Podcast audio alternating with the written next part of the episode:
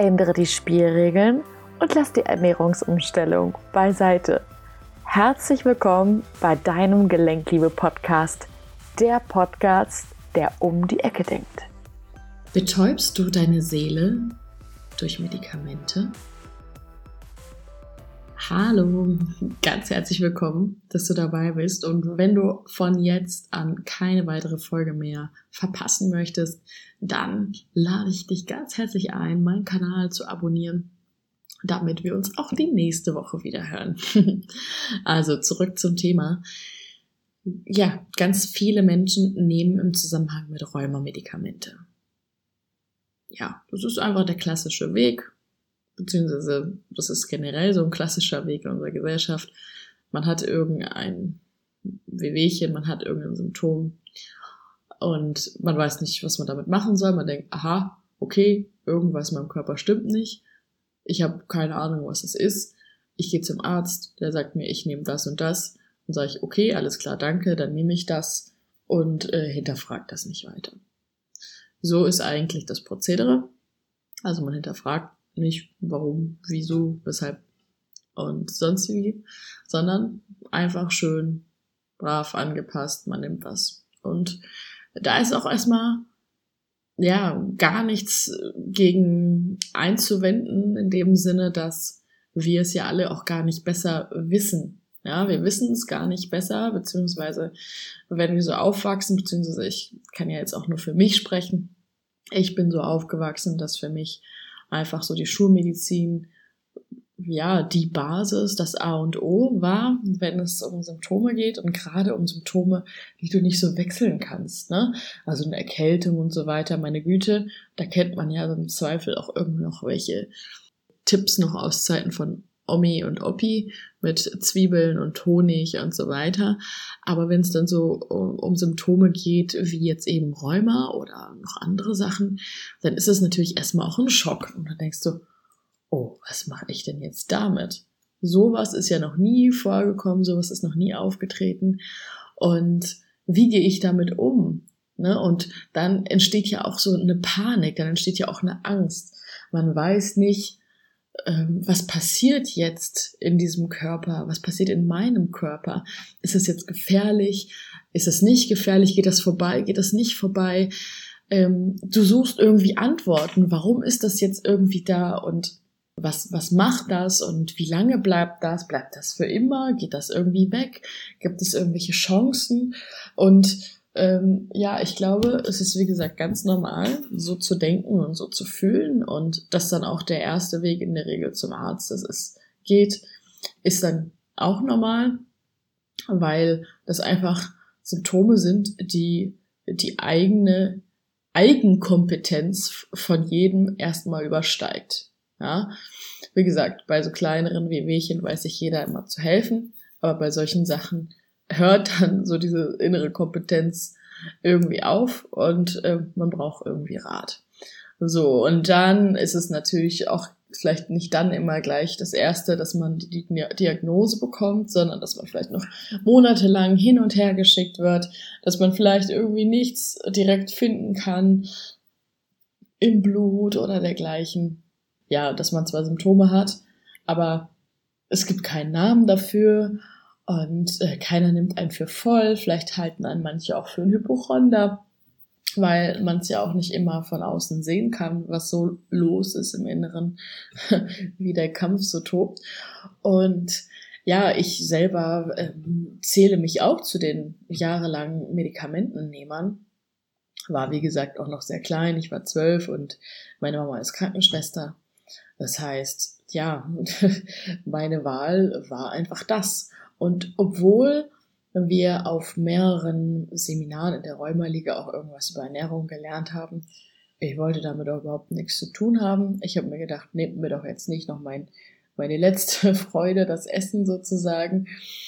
Und ja, aber was ich eigentlich sagen möchte über Medikamente, ist, dass es natürlich immer ein bisschen zwiegespalten ist.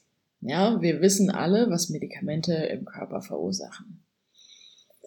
Zum einen, ja, überlagern sie die Symptome.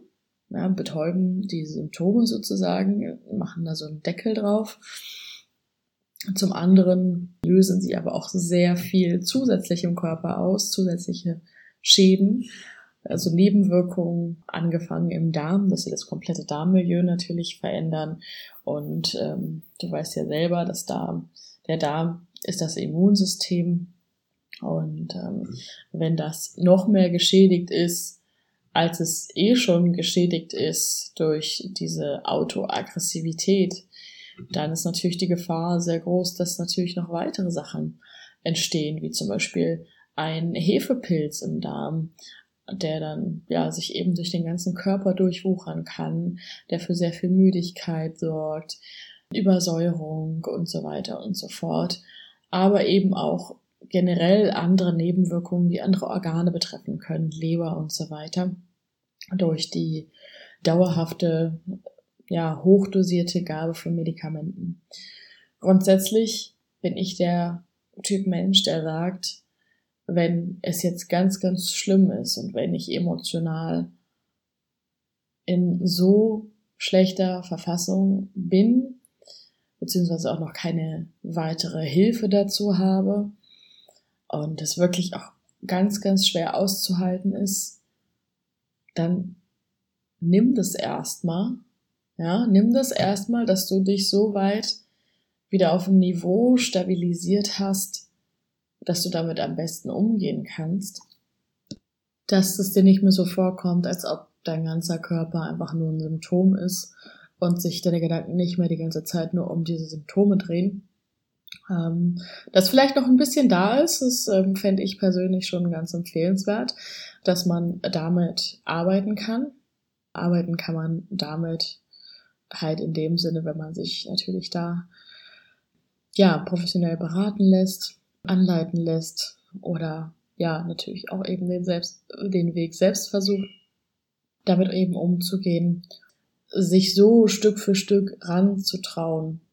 Denn was Schmerz ist, beziehungsweise ich nenne jetzt mal das ganze Symptom, Rheuma, ist eigentlich nichts anderes als eine starke Verkettung, Verschachtelung verschiedener Emotionsstrukturen, die sich im Körper manifestiert haben, weil sie nie die Chance hatten, wirklich gelebt zu werden, wirklich frei zu sein. Das heißt, was ich durch diese Gabe von Medikamenten mache, ist das noch mehr zu unterdrücken. Ich unterdrücke sozusagen noch mehr diese Gefühle, die ja eigentlich nur gelebt werden wollen, weil Gefühle sind ja Besucher, die kommen und dann wieder gehen. Das heißt, auch wenn ich jetzt einen Deckel auf den Biomüll drauf mache, es fängt weiter an zu stinken, es schimmelt, es fängt an Abgase zu machen, sorgt vielleicht oberflächlich dafür, dass es so einigermaßen gut aussieht, aber darunter fängt es an zu stinken. Und zwar gewaltig. Das bedeutet, je mehr, je länger ich Symptome bzw. ja, Gefühle unterdrücke, umso stärker werden sie, beziehungsweise gehen tun sie sowieso nicht.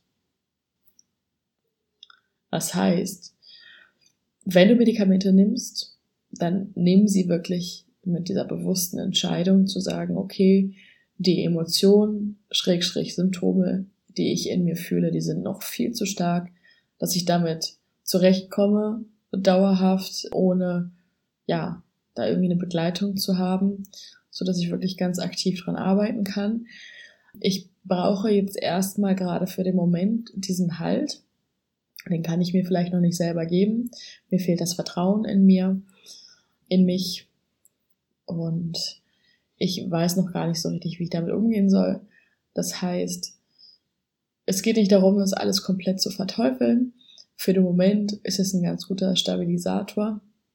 Aber wie gesagt, mit einer gewissen Achtsamkeit da eben rangehen, mit dem Bewusstsein, dass eben die dauerhafte Gabe bzw. Einnahme dieser Medikamente kontraproduktiv für dich ist.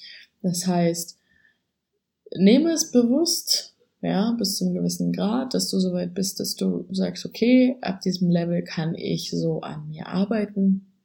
Wenn das Level sozusagen wieder abgehakt ist, ja, dass du jetzt diese Etappe geschafft hast, dann kannst du ja wieder weiter reduzieren, dass wieder neue Gefühle, Schrägstrich Symptome hochkommen und so weiter und so fort, so lange, bis du an dem Punkt bist, dass du sagst, du nimmst die Medikamente nicht mehr. Es gibt da verschiedene Varianten und da ist auch jeder meiner Klienten natürlich unterschiedlich. Allerdings ist natürlich auch das ganz Entscheidende bei der Geschichte, auch wenn jemand seine Medikamente komplett absetzt in der Zusammenarbeit mit mir, dass er natürlich auch die Unterstützung hat. Ne? Dass es dann, auch wenn äh, es mal nochmal irgendwie einen kleinen Rückschlag geben sollte, weil Emotionen, ne, wir leben ja zu 95 Prozent aus dem Unterbewusstsein. Das heißt, manchmal sieht man sie gar nicht kommen. Und dann kommen sie einfach nochmal wieder, weil sie durch eine gewisse Situation hervorgerufen sind, worden sind, gibt den Klienten natürlich auch eine gewisse Sicherheit, einen gewissen Rückhalt. Genau. Ja, das war meine Podcast-Folge zum Thema Medikamente, wie Medikamente die Seele unterdrücken. Und ja, ich bin gespannt, was für Erfahrungswerte du mit Medikamente nehmen, absetzen, ausschleichen gemacht hast, was deine Symptome angeht, beziehungsweise wie du an deinen Symptomen arbeitest, was du aktiv unternimmst. Schreib mir das gerne mal unter meinen aktuellen Instagram- oder Facebook-Post oder bei YouTube gerne auch. Und ansonsten, falls du es noch nicht mitbekommen hast, beziehungsweise noch nicht drin bist, ich habe eine Facebook-Gruppe, in der du immer ganz exklusiv ein Zusatzvideo zur aktuellen Podcast-Folge erhältst. Plus am ersten Dienstag im Monat gibt es ein Live von mir dort vor Ort und ich beantworte alle Fragen, die in der Gruppe so aufgetaucht sind. Und eine Person hat immer die Möglichkeit, ein 15-minütiges Live-Coaching mit mir zu gewinnen. Also, sei dabei, den Link findest du in der Bio. Liebe Grüße, ciao. Denk daran, nichts von dem, was ich sage, ist wahr, bis es dich berührt. Ich hoffe, dass ich dir schöne und neue Inspirationen zum Nachdenken mitgeben konnte und freue mich, wenn du auch in der nächsten Folge wieder einschaltest. Schön, dass es dich gibt. Deine Verena.